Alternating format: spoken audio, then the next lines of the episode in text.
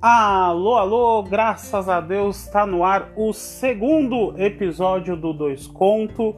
E como eu disse no nosso primeiro, a gente falou sobre Vettel, falamos sobre Fórmula 1.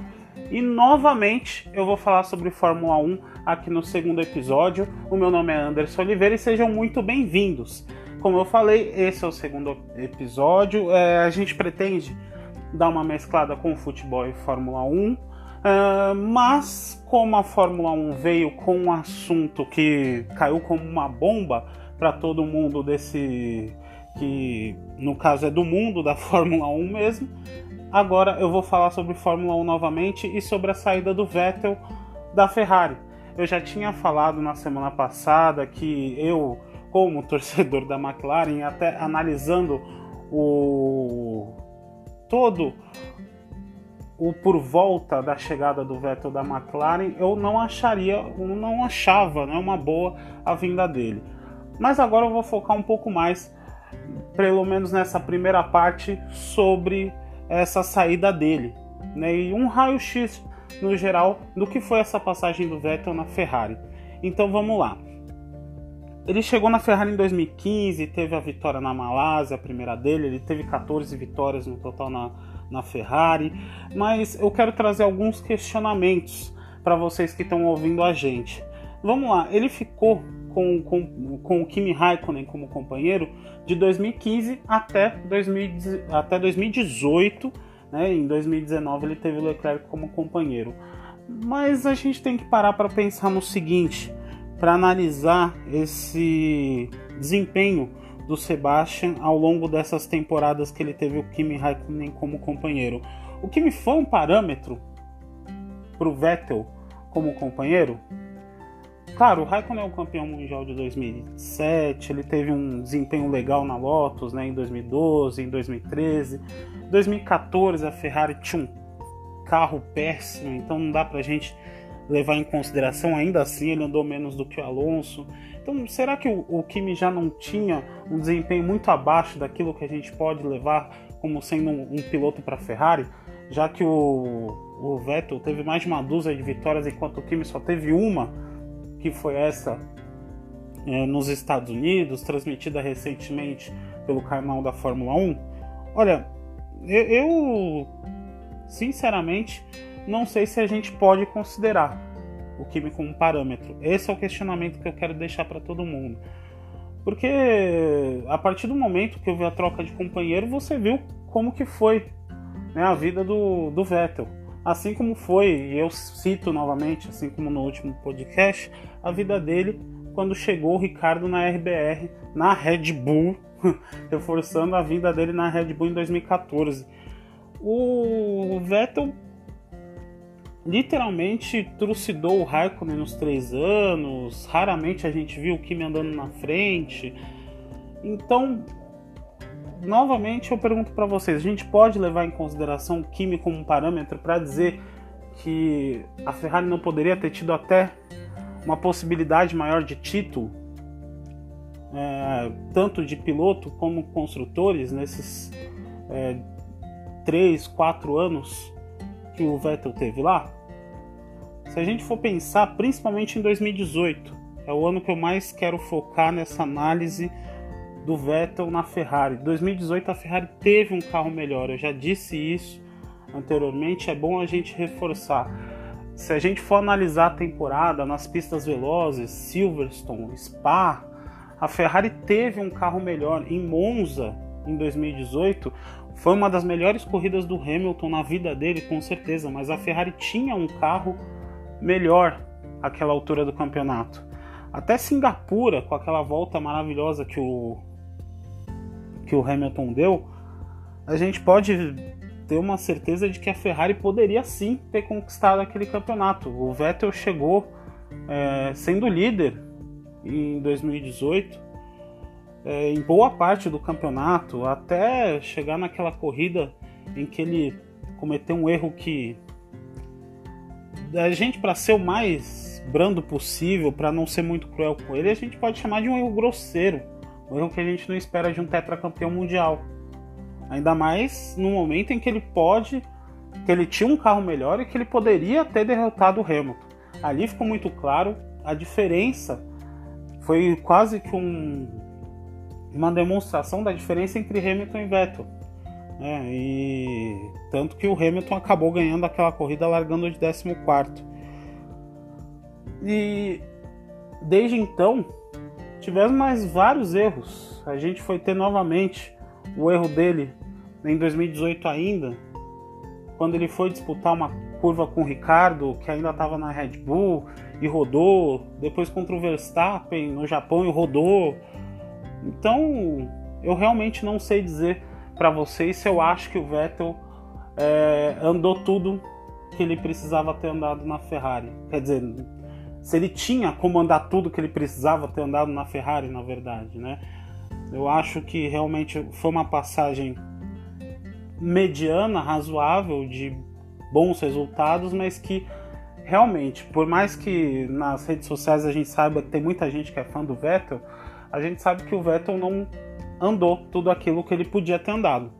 Principalmente alguém que conquistou quatro títulos mundiais, um em seguida do outro, e desses quatro, pelo menos dois foi uma briga ferrenha até o final, principalmente o primeiro e o, e o de 2012. É, mas para não chover no molhado daquilo que eu falei no primeiro podcast, eu realmente acho que a passagem do Vettel foi de 0 a 10, no máximo uma nota 6,5, porque ele teve carro para brigar com Hamilton e teve possibilidade de brigar com Hamilton de igual para igual, pelo menos em 2018. 2019 a gente sabe que isso já não aconteceu. E aí que eu quero partir para segunda parte desses questionamentos sobre o Vettel na Ferrari. Essa saída dele foi não digo repentina, mas eu ainda pensava que ele poderia permanecer, pelo menos para 2021, antes da mudança de regulamento, né, para 2022. Mas eu pontuei algumas coisas com relação a essa saída. Será que ele não aceitou não ser o primeiro piloto? Não ser, não digo que ele não aceitou ser, mas ele não aceitou não ser o primeiro piloto, porque ficou bem claro na, no final do ano que a Ferrari não tinha mais um primeiro piloto. A Ferrari queria manter Leclerc e Vettel em condições iguais. Isso devido principalmente ao rendimento do Leclerc, porque a temporada 2019 que o Leclerc fez ela foi fantástica para quem chegou na Ferrari no primeiro ano já deixou bem claro com desempenho e com atitude que é tão importante é, um tão importante quanto o outro, para mostrar que o. Olha, eu cheguei, eu vim aqui para ganhar e eu quero ser campeão. E isso acabou, a, pouco a pouco, minando o Vettel, a ponto de todo mundo questionar: será que o Vettel é tudo isso no momento? Então eu acho que nessa negociação da permanência dele para 2021, ele provavelmente tentou uh, fazer algum tipo de pressão, para que ele pudesse ter condições um pouco mais favoráveis com relação ao Leclerc, já que o Leclerc é ainda muito novo, não dá para saber se ele vai aguentar carregar uma Ferrari nas costas, entre aspas, claro, né? Mas enfim, eu acredito que ele queria sim ter esse favorecimento, não estou julgando ele por isso, é uma coisa normal de pilotos, não seja algo que eu concorde, eu não concordo com isso, mas é uma coisa normal de piloto. Mas daí, é, pensando sobre isso, que eu também coloco esse questionamento: será que ele não aceitou não ser o primeiro piloto da Ferrari em 2021 e até em 2020, por essa temporada que a gente ainda não vai sabe como vai ser, como vai acontecer? E outro questionamento é se ele não teve paciência para lutar com o Leclerc. Né? Ou, talvez o, o Vettel já não esteja mais com aquela coisa de, olha, eu acho que para mim eu não preciso provar nada para ninguém. Eu já tenho quatro títulos mundiais. Eu briguei pelo título em 2018. Eu tive meus erros, mas eu briguei. Em 2017 eu cheguei, eu tentei brigar também. Em 2019 foi uma luta contra o meu companheiro. E eu acho que a Ferrari está dando prioridade ao Leclerc. Eu não tenho mais pra, paciência para isso. Eu não preciso mais provar nada para ninguém. Então eu prefiro buscar outro rumo. Talvez o Leclerc possa ter posto essa, possa ter colocado essa pressão em cima do em cima do Sebastian. É uma coisa que eu acho perfeitamente plausível da gente pensar e não sei até onde isso também não possa ter influenciado na decisão dele de não ficar ou de repente ter dificultado a negociação dele com a Ferrari. Claro que além disso que eu estou colocando, é, a gente pode pensar se não houve alguma questão financeira, enfim. Pela, por algumas informações que eu pude dar uma olhada, poderia ter havido uma redução de salário, isso pode não ter agradado ele. Mas esses questionamentos, esses dois principalmente, esses questionamentos que eu trouxe com relação ao parâmetro é, do Kimi, né, que inclusive eu espero que possam comentar na rede social que você estiver ouvindo, ou no, no player que você estiver ouvindo, você possa ir até as minhas redes sociais e dizer se você acha que é, o Kimi foi um parâmetro ou não, se ele aceitou, se ele não aceitou não ser o primeiro piloto, se ele recusou condições iguais ou talvez uma prioridade ao Leclerc. E se ele não teve essa paciência para uma disputa segundo ano com o Leclerc, o que seria sensacional, mas infelizmente só vai acontecer em 2020, que vai ser uma temporada bem prejudicada. E o próximo passo, qual que você acha que vai ser? Bem, para mim, eu só vejo duas saídas no momento. Eu posso estar errado, mas só vejo duas saídas no momento, que são a de ele ir para a McLaren ou uma aposentadoria. Eu creio que o Vettel se aposenta no final de 2020. Ele já tem quatro títulos mundiais, ele já tem uma certa idade. Eu não sei se ele quer entrar num projeto com a McLaren para reconstruir praticamente a McLaren, que por mais que tenha feito uma última temporada boa, ainda não dá para a gente saber se 2020 vai ser tão regular quanto foi 2019, porque o carro era constante. Então, eu se for colocar as minhas fichas, eu coloco na aposentadoria do Vettel. Espero que eu esteja errado, porque eu gostaria ainda de ver o Vettel no grid. Quanto mais campeões mundiais, melhor, né, para a Fórmula 1. Mas seria bem legal o Vettel continuar. Na McLaren, como eu falei no podcast anterior, eu como torcedor não gostaria da McLaren, mas como amante da Fórmula 1 gostaria muito que ele continuasse. E mas se for para apostar, realmente eu acho que ele se aposentou esse ano. Agora a gente tem uma segunda questão para tratar aqui nesse episódio, que é quem seria o substituto dele. Vai ter uma dança das cadeiras muito grande. Eu quero comentar essa dança das cadeiras em um outro episódio. Mas nessa segunda parte aqui eu quero comentar quem pode ser um substituto. E como sempre eu gosto de fazer, como sempre eu vou procurar fazer aqui no Dois Conto, eu vou dar a minha opinião e o que eu acho que pode acontecer. É, se vocês acharem que isso não é legal, a gente pode mudar. Mas no começo é, vai ser dessa maneira que eu pretendo fazer. Eu separei aqui os substitutos que pelo menos eu acredito em quatro possibilidades. Uh, Ricardo, Daniel Ricardo, australiano, Carlos Sainz, o espanhol que está na McLaren, né, o Ricardo que está na Renault, o Giovinazzi, que já é um piloto Ferrari, é um piloto da casa, que está na Alfa, e o Alonso, né, Fernando Alonso, aquele que todo mundo sempre lembra do talento, mas também lembra do seu gênio complicado. Eu vi gente falando em Huckenberg, Bottas, enfim, esses nomes eu não quero considerar, eu não considero no momento, então nem vou citá-los aqui no episódio de hoje. Se eles vierem porventura em um outro momento, aí eu queimei minha língua, mas enfim, quando a gente dá opinião, a gente corre esse risco. Mas vamos começar com o Ricardo. Tá? Eu acho que é a melhor opção, é a opção mais forte que a Ferrari teria. É um cara como usam no futebol o termo bom, ele é bom de grupo. Acho que esse é o termo perfeito para o Ricardo. Ele é bom de grupo.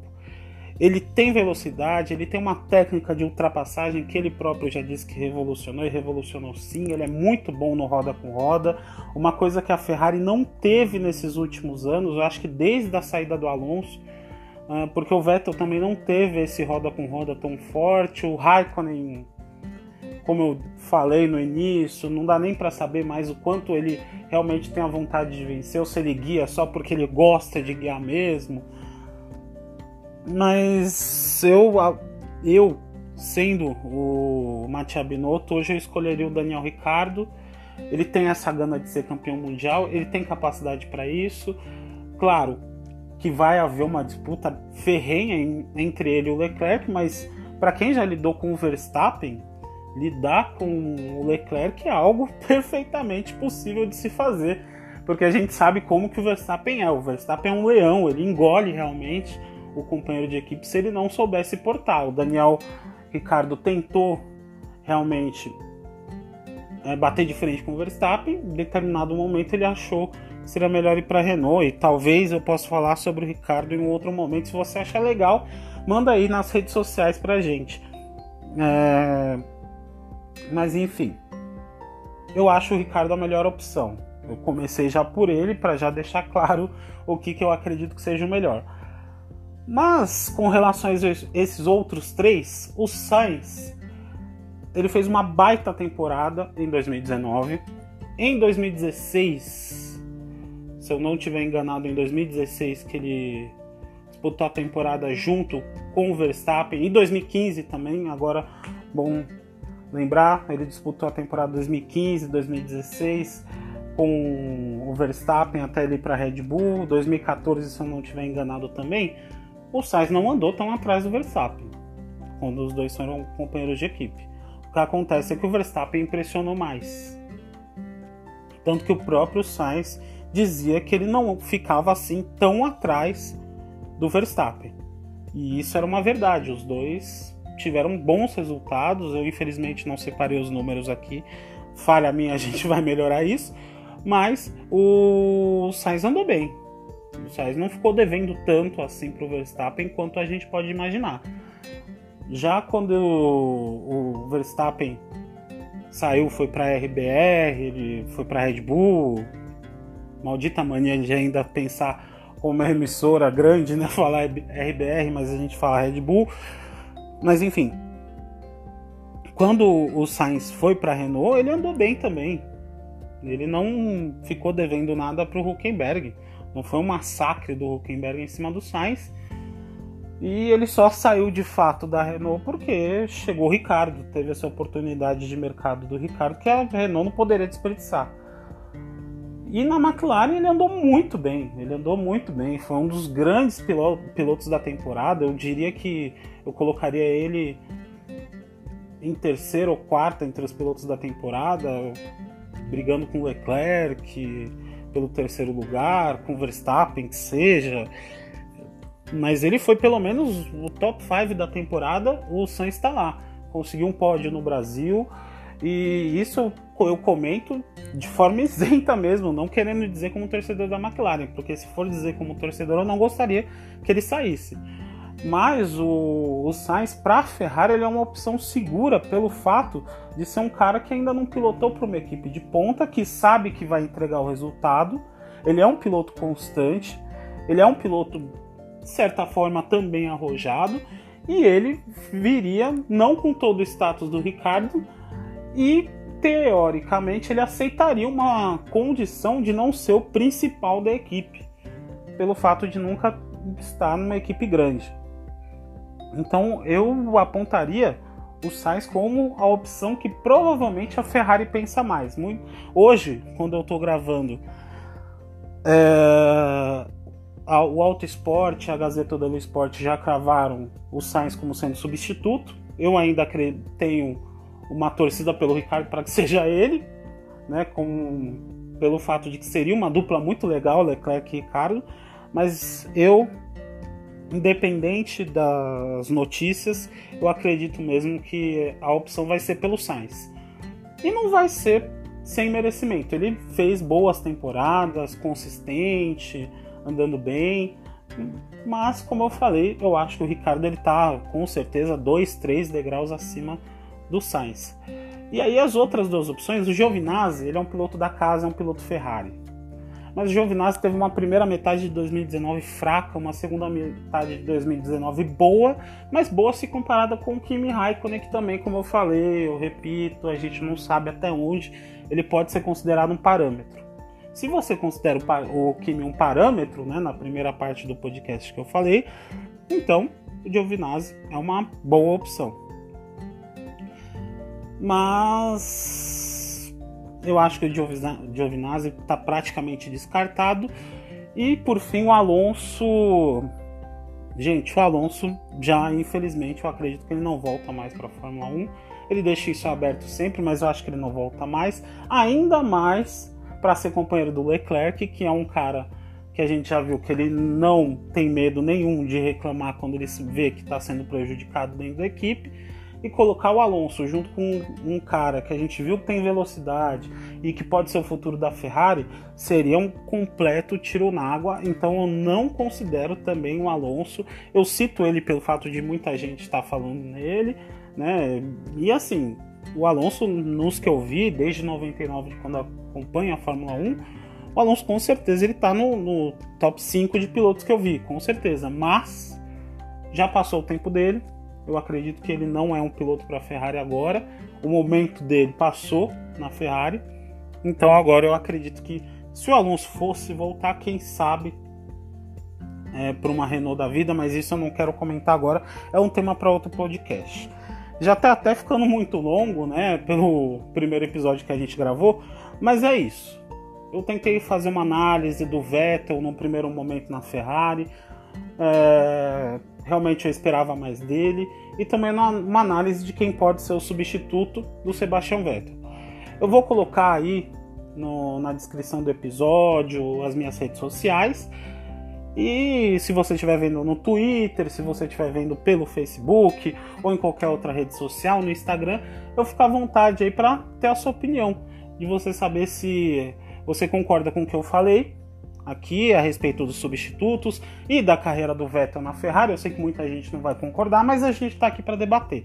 A intenção do Dois Contos sempre é debater e sempre é ter uma segunda visão de todos os assuntos, porque aqui ninguém é dono da verdade, tá certo? Então é isso.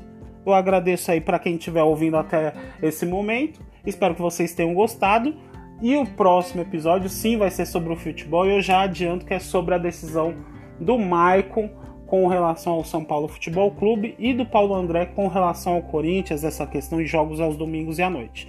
Mas esse bloco foi de Fórmula 1 e no próximo a gente fala sobre esses assuntos. Tá certo? Então, eu agradeço muito por, ter, por você ter ouvido até aqui e até a próxima.